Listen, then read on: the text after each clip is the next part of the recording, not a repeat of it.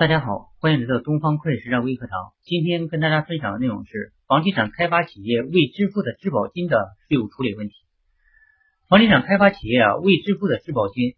如果该项目然后这个竣工结算了，建筑企业呢为房地产开发企业又开具了全额发票，房地产开发企业呢未支付的质保金呢可以凭证凭据啊确已发生的真实的合规的凭据啊计入到开发成本税前。谢谢大家，